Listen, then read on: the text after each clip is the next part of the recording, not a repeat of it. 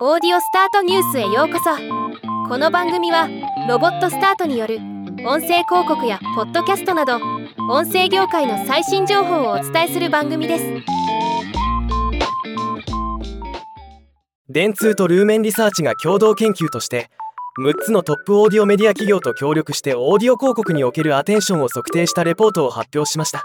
今回はこのレポートを紹介します。今回の調査はポッドキャストラジオ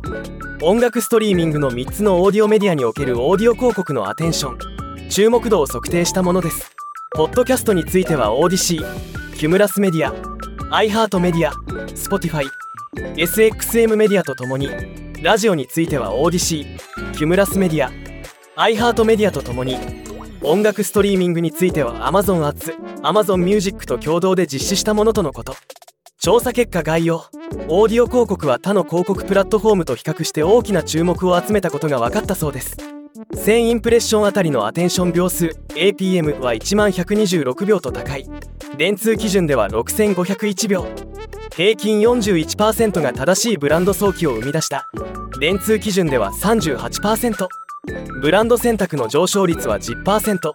電通基準では6%また各オーディオ広告には注目度とブランドインパクトを高める独自の強みがあることが明らかになっています。ポッドキャストの結果ポッドキャストは他のデジタルソーシャルテレビのベンチマークと比較して1000インプレッションあたりのアテンション秒数が最も高くなったそうです。さらにポッドキャスト内の通常のオーディオ広告と比較して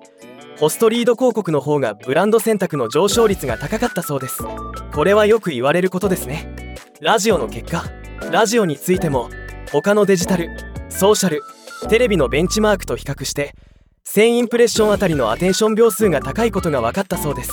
ラジオは平均的なオンライン動画広告と比較して10倍効率が高く今回調査した音声フォーマットの中で最も効率的なフォーマットとなりました。音楽ストリーミングの結果音楽ストリーミングについてはブランド早期率はアレクサ対応デバイスで再生された広告付きストリーミング音楽で最も高くデスクトップモバイルデバイスで聞かれた同じ広告と比較してブランド選択の上昇率が高かったそうです。今回の調査について電通メディア US のローカルおよびオーディオ投資リードの EVP であるジェニファー・ハンガービューラー氏はラジオ広告がリーチを拡大するコスト効率の高い方法であること。ポッドキャストのリスナーは番組だけでなくポッドキャストのホストにも大きな親近感を持っていること。そしてスマートスピーカーはストリーミングサービスのオーディオ広告にとって魅力的な新しい配信先であることを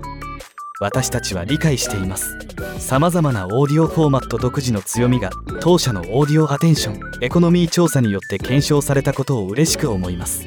とコメントしています。電通さんこんな素敵な調査日本でもやってほしいです。ではまた。